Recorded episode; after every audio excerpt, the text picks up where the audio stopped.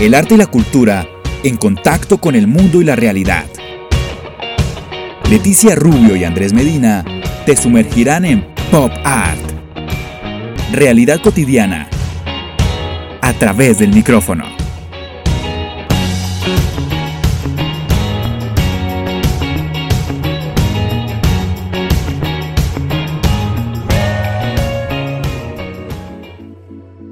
Hola, ¿cómo están todos? Muy, pero muy buenas tardes, noches, días, depende de qué momento nos estás escuchando. Mi nombre es Leticia Rubio, desde Río Tercero, Córdoba, Argentina, junto a Andrés Medina, desde Bogotá, Colombia.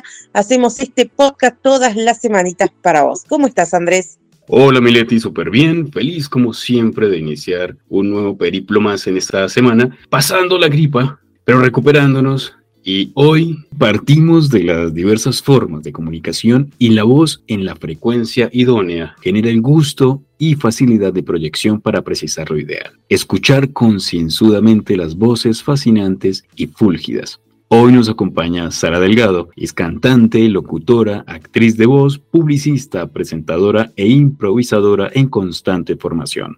Fue fundadora y vocalista de la banda de rock colombiana Lilith, con la cual estuvo 12 años en la escena de rock nacional. Sara, bienvenida a Pop Art. Hola, muchas gracias por esta invitación. Muy feliz para conversar con ustedes un rato de este mundo maravilloso de la voz y cosas que han pasado en la vida y compartirles, pues, de mi ser. Bueno, qué bueno tenerte aquí en uno de los últimos programitas de este año. Ya estamos terminando el año, gente, por favor, por favor. Bueno, contanos un poquito quién sos. Claro que sí. Bueno, yo soy Sara Delgado, nací en la ciudad de Medellín. Soy una amante de la música y de la exploración vocal desde muy pequeña. Y yo siempre traigo a colación a mi mamá porque básicamente ella fue como el, el ser que inspiró en mí que había algo en la voz, algo importante, algo hermoso que compartir y pues ella con sus grabaciones de aquel entonces cuando era pequeña, que me grababa en cassettes, empezó a inculcar en mí ese deseo de grabar, de estar ahí cerca al micrófono. Y desde muy pequeña hice parte de, la tuna del colegio, de coros de Navidad, de grupos y pues la música llegó primero a mi vida como desde ese trabajo de la voz cantada. Y a través de ese trabajo de la música y de los amigos y conocidos músicos, a mi vida llegó la locución. Entonces soy una persona que, vive de su voz, que ama la música, tanto hacerla como interpretarla y disfrutarla. Me encanta la improvisación, que es, un mundo nuevo que descubrí hace cuatro años. Eh, soy muy soñadora, soy muy sensible, muy chillona. Eh, me encanta cocinar, me encanta viajar, viajo sola, acompañada, en combo, con familia. Esa es como de las cosas que más disfruto en la vida. Siempre como que cada año, ¿a dónde voy a ir este año? Y bueno, disfruto mucho mi trabajo. Ha sido una lección de vida que, que me llena de mucha satisfacción y que me, me, sacude y me reta pues todos los días. Pues Sara, mira, eh, me haces acordar a una gran amiga que es fonoaudióloga y es la que me regaña de vez en cuando y me llama la atención porque me dice, Andrés, por favor no hagas esto, Andrés, por favor cállate, porque es indispensable callarse de vez en cuando Claro.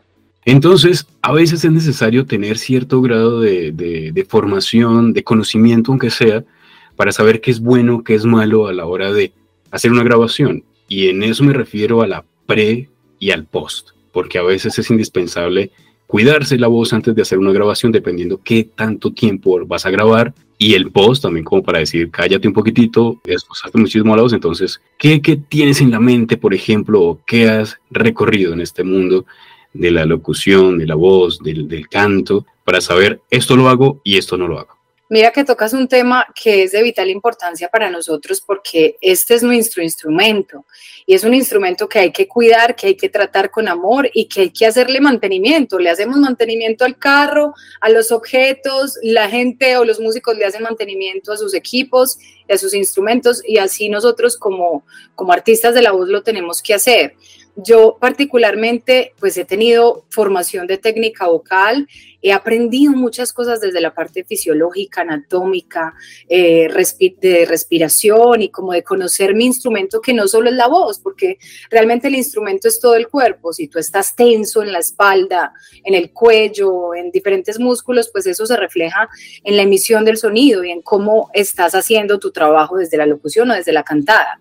Y particularmente hace dos años yo tuve un suceso que nunca había vivido en mi vida y que es como el gran temor de todas las personas que vivimos con nuestra voz como instrumento de trabajo y es que me diagnosticaron nódulos en, las, en los pliegues vocales y desde eso como que yo, yo sí me cuidaba, pero no tanto como debía.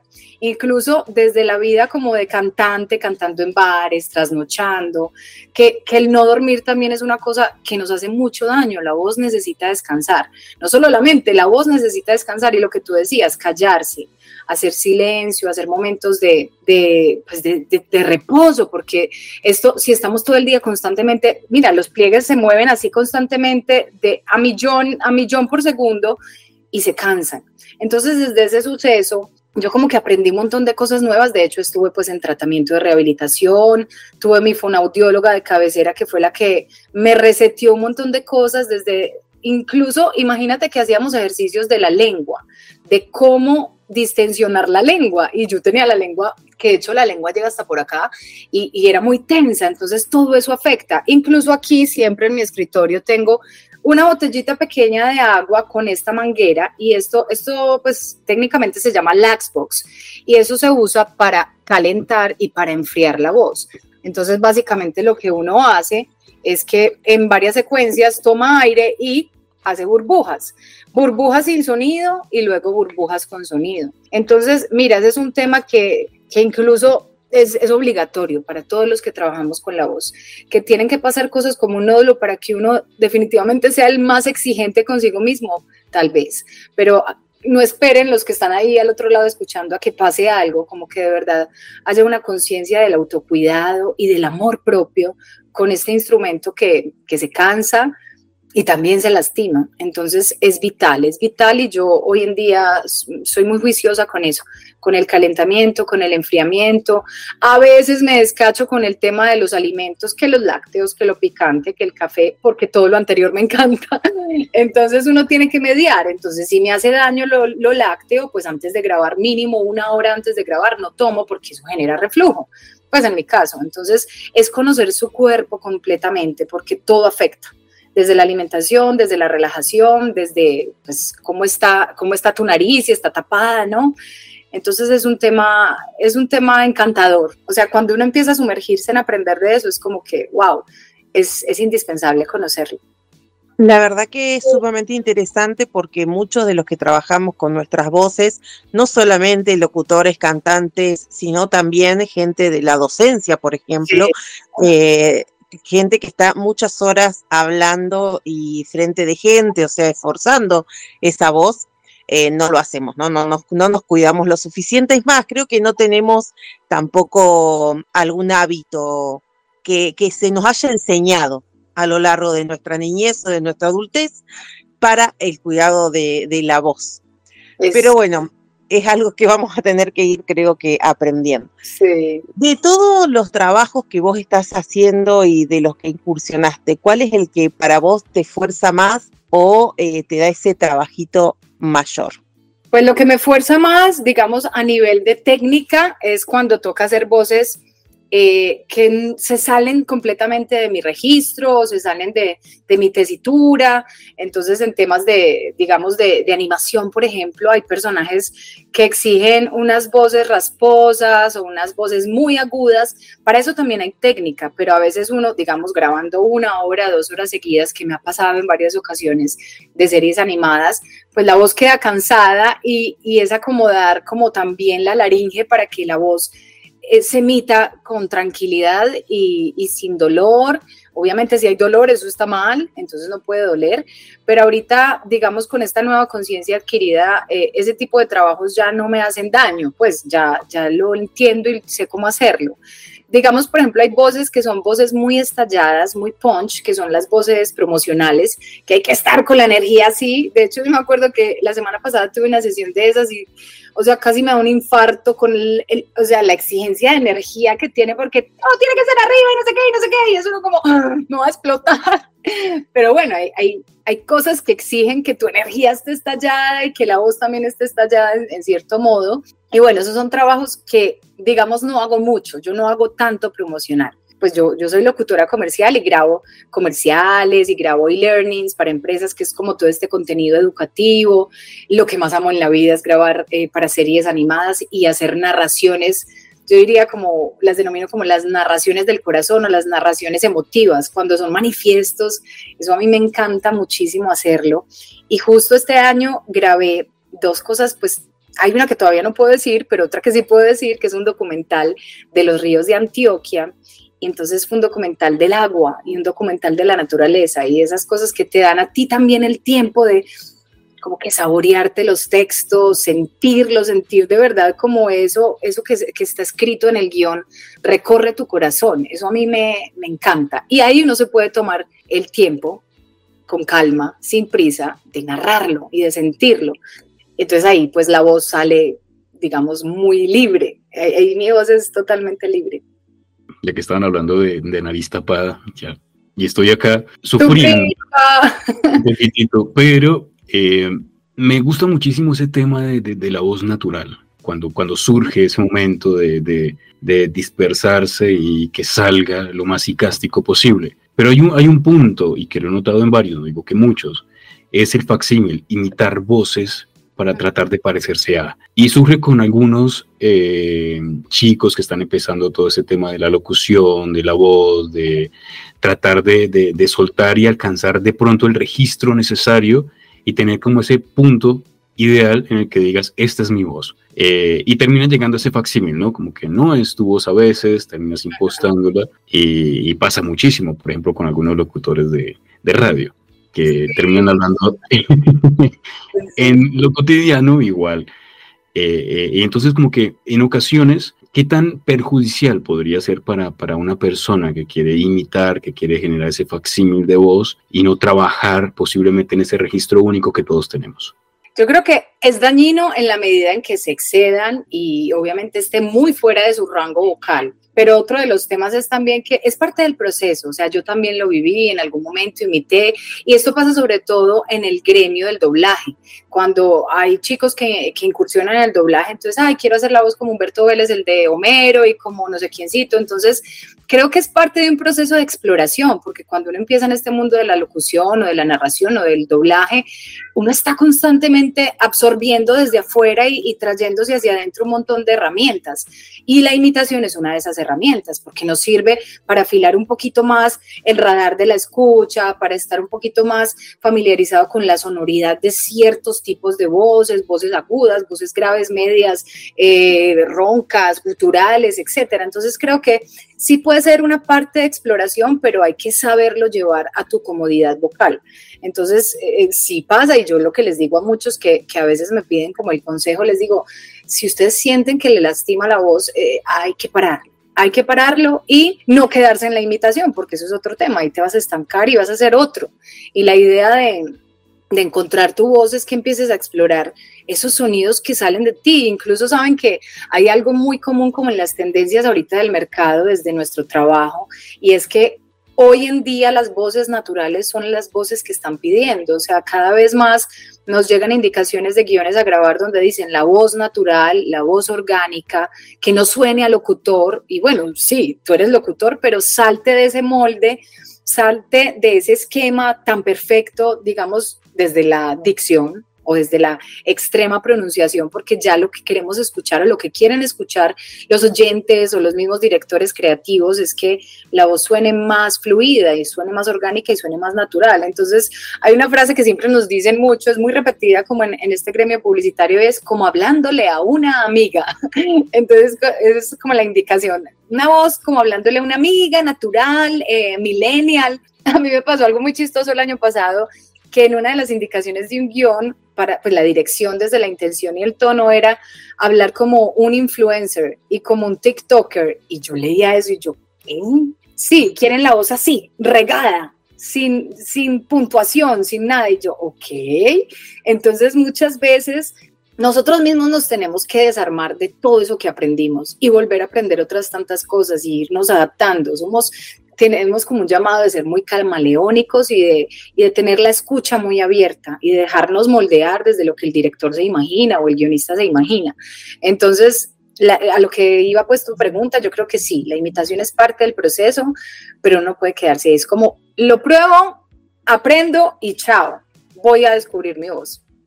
Estamos de acuerdo que eh, tanto para ser comercial y ni hablar para, para hacer doblaje hay que tener algo de actriz o de actor en el medio, ¿no? O sea, si no sería imposible poder representar aquellos personajes o aquello que nos piden desde, desde lo comercial, ¿no? Esto que contabas vos, ser como un TikToker o algo más arriba o algo más abajo. Eh, ¿Cómo eh, iniciaste en el mundo del doblaje? ¿Te preparaste para eso? ¿Iniciaste y después vemos cómo me preparo para eso? ¿Te gustaba esto de la actuación? ¿Te cuesta mucho? Mira que todos, todos han sido procesos muy que no son casualidad. Yo creo que uno va encontrando en el camino un montón de, de señales que te van mostrando que por ahí es. Y pues la exploración musical vino primero, desde la parte musical yo tuve, digamos, asesorías y acompañamiento con todo el tema de puesta en escena, el performance, y yo en tarima soy en peliculada y realmente me convierto y siento que ahí como que sale mucho fuego de mí. Y la exploración del tema de la actuación, yo estuve estudiando en un teatro de la ciudad de Medellín que se llama Elemental Teatro. Ahí hice como exploraciones también, en, estando en el colegio me metía a grupos de teatro y hacía obras y actué en un cortometraje y no sé qué. Y mi formación se ha venido como afilando y he encontrado como unos puntos de quiebre muy importantes desde el trabajo actoral también con la improvisación. Estoy haciendo improvisación hace cuatro años y ha sido un descubrimiento hermoso para la vida. Y lo he compartido con personas que llegan y me preguntan, pero ¿qué es eso? ¿Por qué sos tan feliz allá? Y yo, porque en realidad la premisa de la impro es que uno le dice a todos sí, y es darse la posibilidad de que cualquier cosa puede pasar. Entonces, eso ha afilado mucho más mi, mi proceso de formación actoral. Eh, he estado en diferentes cursos. Este año, por ejemplo, descubrí algo maravilloso. Pude ver un curso, de, era un taller intensivo de improvisación musical. Entonces combinó dos amores de mi vida, la impro y la música. Y es algo que hay que hacer constantemente, porque, digamos, desde la actuación hay muchas, muchas membranas que se van abriendo. Entonces, el tema del manejo del guion o el tema del manejo de los personajes. hay, una maestra que me dio varios cursos, que es mexicana, que ella es de la Escuela de Actors Studios de, de Estados Unidos y tienen una, técnica actoral de la cual pues no me metí al curso completo, pero tuve aprendizajes muy grandes desde, desde esa técnica y creo que siempre voy a querer más. Yo soy una persona que ama estudiar y que ama capacitarse, hacer talleres, entonces eso es un camino que va siempre en ascenso y siempre voy encontrándome y encontrando cosas nuevas. Y el doblaje, que me preguntabas del doblaje, yo no he hecho tanto doblaje, he hecho eh, doblaje en pocas cosas, no he hecho doblaje de películas famosas ni de personajes famosos, porque estando en Medellín, Medellín es una ciudad que todavía no tiene estudios especializados en, doblaje como pasa en Bogotá. En Bogotá tenemos todas las casas de doblaje de, Colombia que, hacen doblaje para diferentes casas y diferentes plataformas y diferentes canales. Entonces, desde el tema del doblaje lo que he hecho es muy poco, la verdad. He hecho, pues este año he hecho más doblaje médico que cualquier cosa, que es un tema complicado porque son temáticas que uno no maneja entonces, y no hay tiempo de prepararte previamente. Uno llega a la sesión, y eso pasa mucho en el doblaje, uno llega a la sesión, te entregan guion, haces eh, visualización del video, marcas y ya, a grabar. Entonces es mucho también como tener el radar de la atención abierto, mucha retentiva, mucha memoria visual, auditiva, y lo que más he hecho de doblaje este año ha sido doblaje médico. Pues vamos a hacer una sesión chiquitita vamos a tomar una parte de la vida de Sara y nos vamos a remontar a lo atávico y es a la música. Y pues aquí al inicio hablé de Lilith, estuvimos con las chicas de Lilith hace algunos meses y hablamos de su música, eh, de sus nuevos lanzamientos, de esa fusión y, los cambios que hay en la vida también. Pero sorpresa para mí que hiciste parte de, de, Lilith. Entonces, ¿cómo fue ese inicio en la música, en Lilith? ¿Y cómo ha ido evolucionando en tu vida la música sin dejarla de lado? Mira que la historia de Lilith es una historia que me acompañó y me va a acompañar por siempre. Es como esa hija que tuve musical. Eh, yo estaba en el colegio y nos juntamos varias chicas, estábamos en clases de música en una academia de acá que creo que todavía existe, que se llama Hard Rock Taller.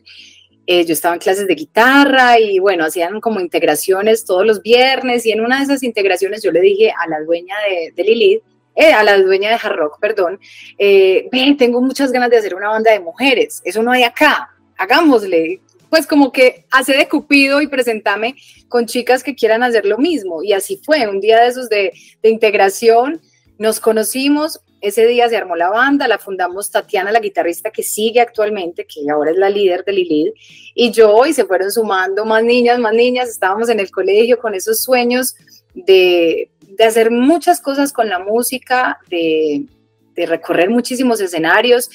Y para mí la historia de Lilith, eh, pues me sacudió desde las entrañas y creo que lo que es Sara hoy también es gracias a todo eso que viví y todo eso que transitamos con la banda, porque pues primero que todo tener una banda no es fácil y menos una banda de mujeres. En unos inicios, nosotros iniciamos en el año 2000, en unos inicios donde no había mujeres, casi mujeres haciendo rock, entonces era entrar como a mostrar otra cara del rock, desde la cara femenina, desde la fuerza femenina. Y entonces en, los inicios fue una apuesta difícil, una apuesta donde había un gremio muy machista, que con, con el tiempo eso obviamente ha cambiado, pero, pero fue difícil y era como, bueno, somos niñas de colegio soñando con esto, ¿cómo vamos a hacer para grabar el disco? ¿Cómo vamos a hacer para grabar los videos? que en su momento era mucho más difícil. Ahorita las, las, redes sociales nos dan una apertura muy grande y conexión con el mundo y se rompen fronteras, pero en aquel entonces, yo no sé si los que escuchan por allá se acuerdan de MySpace, esa era nuestra red social. Entonces nosotros, pues esa era la manera que teníamos de conectarnos con gente de otras latitudes y pasaban cosas hermosas como que había un fan en Francia que quería el CD y eso buscábamos la manera de encontrar a alguien que fuera a Francia a llevarle el CD que compró, porque pues todavía se usaban los CDs eh, físicos y eso era como el ritual romántico de la música en, en el sustrato CD entonces, bueno, todo fue, todo fue muy hermoso, o sea, dentro de todas las luchas y, digamos también los obstáculos que puede haber en medio de un proceso musical y un proyecto, fueron demasiados aprendizajes, demasiadas aventuras, demasiadas canciones, gente muy bonita también que, que estuvo acompañándonos en el proceso, en el camino y pues obviamente una historia de vida que yo creo que, que construye mucho lo que es uno en el presente. Ahorita, después de Lilith, yo yo me salí, pues me salí, no, yo como que dije, bueno, hasta acá quiero llegar. Eso fue en el año 2012. Entonces Lilith paró más o menos tres, cuatro años y luego ya las chicas retomaron, pero yo ya no estaba pues de vocalista, ya no hacía parte de la banda. Empecé a explorar otras cosas, exploré con, con dos músicos de acá haciendo un proyecto que pues no, no cuajó. Luego entré a la Funk Organización, que es una big band de funk que sigue existiendo todavía. Y pues yo desde, desde que cumplí 18 años empecé a cantar en bares. Entonces mi vida era como Lilith, cantar en bares por la noche, los fines de semana, la universidad, mientras estudiaba publicidad. Entonces mi vida se, se movía entre eso y eh, a partir del 2021, que fue que me dieron los nódulos, yo tuve que parar de, de cantar, de, de, todo ese voltaje en el que venía, porque yo no paraba, o sea, he sido una persona que siempre quiere estar muy activa y la vida a veces me pone el stop y me dice, no más. Sara, te callas, Sara, te quedas quieta, Sara, no más. Entonces, ese fue como ese pare muy drástico y muy inesperado y muy doloroso en su momento, en el 2021. Y del 2021 a hoy, yo no he hecho nuevos proyectos musicales, no he hecho pues canciones ya terminadas, tengo muchas ideas, tengo muchas cosas, pero he estado en una exploración muy bonita este año, que, que lo siento como una resignificación de mi voz, resignificación del propósito de mi voz, desde la cantada, desde el mensaje que quiero transmitir. Entonces he estado explorando muchas cosas conectadas desde la voz hasta el mundo espiritual. Entonces en esas estoy, en esa exploración. Este año ha sido de aprendizaje al 200%. Entonces ahorita no hay, pues no les puedo hablar ni de proyecto musical, ni de canciones, ni de nada, sino que estoy, estoy en, un, en una pausa, pero es una pausa muy bonita y muy necesaria también. Y creo que llegó en el momento que tenía que llegar. Y sin hablar de música, ¿en qué otros proyectos estás ahora en este momento? Contanos. Pues mira, desde mi mundo de la locución ando en varios, pues este año se han hecho varios proyectos bien bonitos y bien interesantes desde la animación. Estuve grabando un personaje protagonista de una serie animada que todavía no sé si van a, lanzar este año.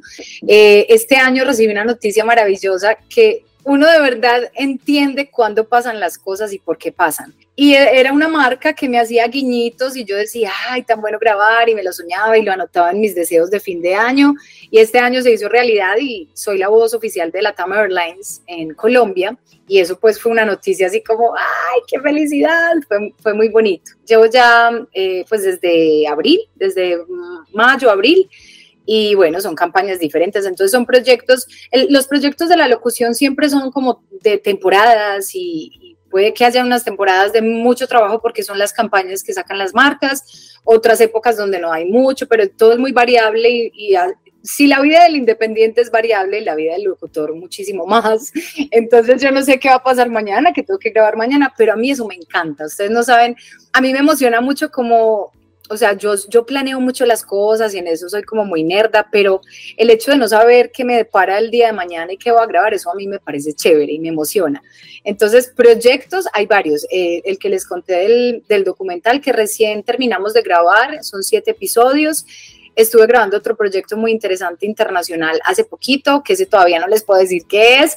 Este año se lanzó una serie animada también donde hice la voz de una villana, que ustedes no se imaginan, me encantó hacer de villana.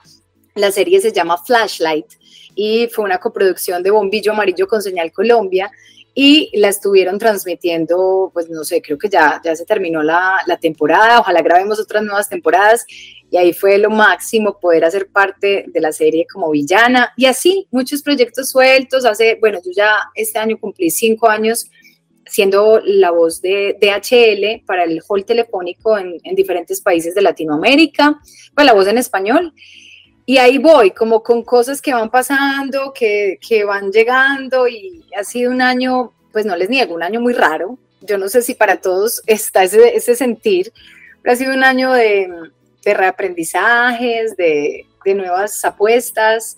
Y, proyectos vienen, proyectos van, y en nuestro trabajo sí que tenemos que aprender como el, el, digamos, el soltar, porque a veces uno, por ejemplo, presenta castings a los que se aferra y sueña grabar y resulta que no, no quedaste. Entonces uno como que graba el casting y chao casting, pues si sale bien y si no, pues esa, es nuestra práctica constante cada día, estar grabando, estar grabando y no saber si nos van a escoger o no. Entonces, proyectos, hay variedad, de todo un poquito. Pues Sara, se nos pasó el tiempo, ya nos quedan poquititos minutos. Eh, para nosotros es un placer que te hayas sumado, que hayas aceptado la invitación, conocer algo de todo lo que has hecho, porque es un ápice de todos los proyectos que tienes. Pero uno que sí me gustaría que, tocáramos antes de terminar y antes de conocer cómo pueden encontrarte en redes, eh, estas diferentes nominaciones, los diferentes premios, ¿cómo los visualizas ahora? Con tantos proyectos que hacen cavilar y realmente decidir qué tantas cosas vienen a futuro, pero ¿cómo lo visualizas hoy y que sean tangibles?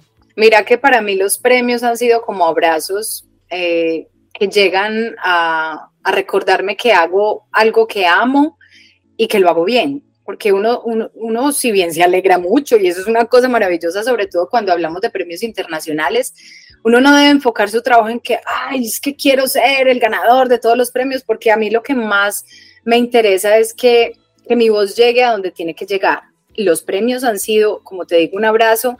Y ahorita, el 10 de diciembre, van a ser los premios Voice Arts Awards, que son unos premios que cumplen 10 años justamente en esta edición. Y son unos premios que pues realmente homenajean todo el trabajo de los voiceovers y locutores a nivel mundial y obviamente uno está ahí compartiendo categorías y nominaciones con gente muy increíble de todo el mundo y, es un honor, estoy nuevamente nominada. Este año tengo tres nominaciones. Tengo una nominación para pieza comercial para radio, otra para narración de TV or Film, de película o, o film es en streaming y demo de narración corporativa. Es la tercera vez que me nominan en esa categoría, entonces me va bien narrando para las empresas, si están por ahí escuchando, y ha sido muy especial compartir, pues yo he ido a dos versiones, he estado en dos, dos, ocasiones en Los Ángeles y eso ha sido muy maravilloso, sobre todo porque uno se encuentra con esos colegas que tanto admira y que tanto ve en las redes y el encontrarnos allá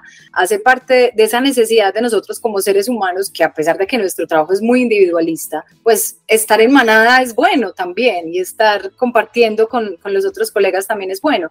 Entonces, esa, esas tres nominaciones llegaron como otro regalito de la vida, vamos a ver cómo me va en los premios que son el 10, el 10 de diciembre en Los Ángeles. Bueno, esperamos que tengas el mejor éxito del mundo, ojalá ya, ya sabremos. Contale a Andrés, así nos cuenta cómo te fue y dale a la gente tus redes sociales para que también puedan buscarte y chusmear todo tu trabajo. Claro que sí, en todas las redes me encuentran como arroba Sara Delgado Voice Talent y en X estoy como Sara Delgado BT suena muy raro decir X, uno no se acostumbra. Twitter, X, Sara Delgado, VT, VT, y en el resto de redes, Sara Delgado, Voice Talent. Sara, muchísimas gracias por haberte sumado a este pop art. Te agradecemos un montón. Igual las puertas siempre van a estar abiertas de este pop art para ti, para más adelante, para seguir hablando un poquitito acerca de la locución, de la música, por si vienen proyectos más adelante. Así que, Sara, muchas gracias. Muchas gracias y un abrazo y saludo especial para todos los que nos escucharon. Mileti, se nos pasó este penúltimo, penúltimo episodio del año. Vamos a dejar ese diciembre justito para que descansemos. Hay muchos proyectos que vamos a empezar a, a para el próximo año, precisamente en Pop Art, que más adelante van a saber de qué vamos a, de qué estamos hablando y qué vamos a hacer más adelante. Mileti, Gracias por acompañarme en este episodio y para todos aquellos que quieren conocer un poquitito más acerca de toda la movida en Río Tercero, en Córdoba, Argentina, busquen www.tribucontenidos.com.ar e igual con nuestro gran amigo Damián en Costa Rica, www.novahitsradio.com. Sin más, Mileti, gracias por acompañarme en este casi 30 minutos de episodio. Gente, nos vemos la semana que viene. Chao. Chao, chao. Desde Córdoba, Argentina y Bogotá, Colombia, Leticia Rubio y Andrés Medina te acompañaron en Pop Art. Realidad cotidiana a través del micrófono. Hasta la próxima.